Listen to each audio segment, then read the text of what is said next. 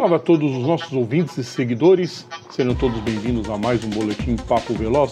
Vamos nas notícias mais importantes desta sexta-feira, dia 18 de março.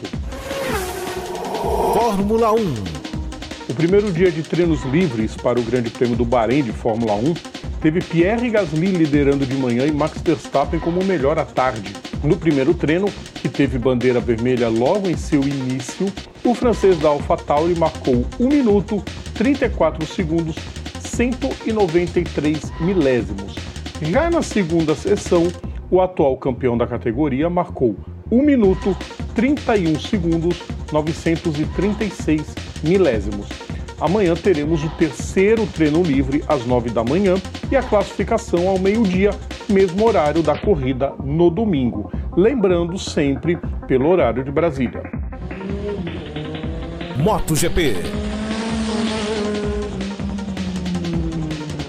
Também foi dia de treinos livres na MotoGP, que estreia no circuito de Mandalika, na Indonésia, que marca o retorno da categoria ao país após 25 anos.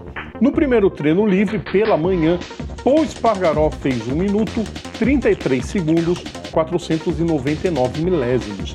Já à tarde, foi a vez da Yamaha se recuperar e fazer dobradinha com o atual campeão Fábio Quartararo, marcando 1 minuto 31 segundos 608 milésimos. Jake Dixon surpreendeu e foi o mais rápido nos treinos da Moto 2, enquanto André Amino foi o melhor do dia na Moto 3, que teve o brasileiro Diogo Moreira em 12º lugar.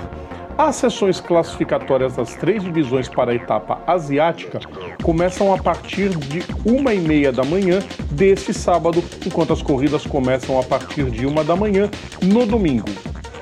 Endurance Mas não só de treinos foi feita a sexta-feira. Começou a temporada 2022 do Mundial de Endurance com as mil milhas de Sebring. A corrida teve duas bandeiras vermelhas, uma por conta do acidente de José Maria Lopes e outra por conta da chuva que fez a prova ser encerrada antes do previsto.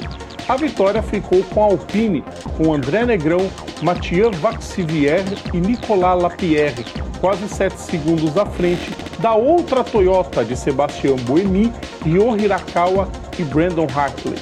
Na LMP2, quem triunfou foi a United Autosports, com Paul de Resta, Oliver Yarvis e Joshua Pearson. Na GTE Pro, Michael Christensen e Kevin Stre da Porsche venceram e aumentam o domínio na divisão, com 16 pódios em 20 provas disputadas. E na GTE AM, a Aston Martin saiu-se vencedora, com Paul Dallalana, David Pittard e Nick Tim. A próxima etapa é no dia 7 de maio, com as 6 horas de Spa-Francorchamps. O Boletim Papo Veloz volta na segunda-feira. Ouçam todo o nosso conteúdo pelo nosso canal no YouTube, pelas plataformas digitais ou assinando o nosso feed is.gd barra programa Papo Veloz.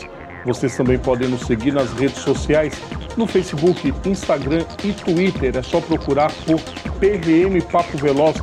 E segunda-feira retomaremos nossas lives com um resumo de tudo que rolou de melhor nas principais corridas. Um grande abraço a todos e bom fim de semana. Tchau!